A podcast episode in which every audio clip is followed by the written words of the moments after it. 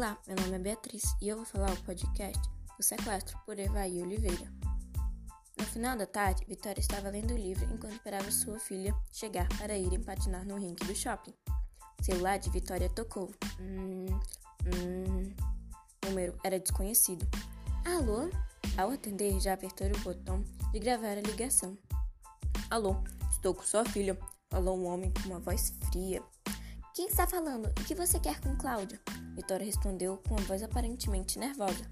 Depois de saber que a mulher que atendeu tinha uma filha, o sequestrador pensou que tinha conseguido mais uma vítima. O meu nome não importa. Sua filha, Cláudia, está bem. Só não ficará se você não fizer o que eu mandar. O que você quer, por favor, não a machuque, falou Vitória. A menina será liberada depois que você fizer o depósito para mim. Isso não pode ter acontecido. Eu já disse para ela não sair da escola quando tiver aulas vagas. É o que acontece com meninos desobedientes. Sequestrei sua filha em uma rua ao lado da escola. Disse com um tom agressivo. Calma, eu faço o depósito. Quanto você quer? A voz denotava nervosismo controlado. Eu quero que você deposite 5 mil reais em minha conta. A voz parecia satisfeita. Se você puder me passar o número da conta, agradecerei. Não tenho uma bola de cristal. Para adivinhar. Não resistiu, teve que dizer isso. Como é? Você quer me fazer de idiota? Perguntou com tom de raiva. Não é preciso. Tentou se desculpar. Acho que você está esquecida de quem está aqui comigo. A ameaçou. É claro que não. Pode dizer o número da conta? Depois de passar o número da conta.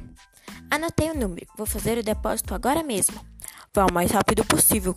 Quando o depósito for feito, soltarei sua filha. Vitória se cansou de ficar ao telefone.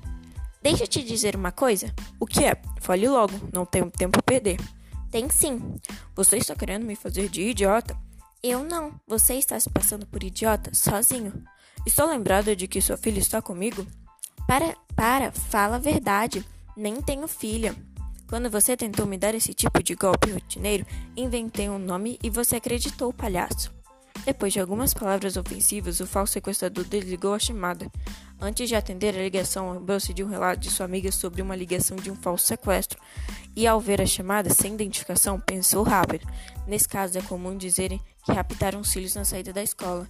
E em casos sequestradores não demoram na linha para a origem da ligação não ser identificada. Vicky fora da casa de um colega da escola fazer atividade de literatura em dupla e, ao entrar em casa, encontrou Vitória morrendo de rir com o celular na mão. Qual é a piada? Quero rir também. Pegue seus patins no caminho do shopping conto tudo, falou ainda rindo.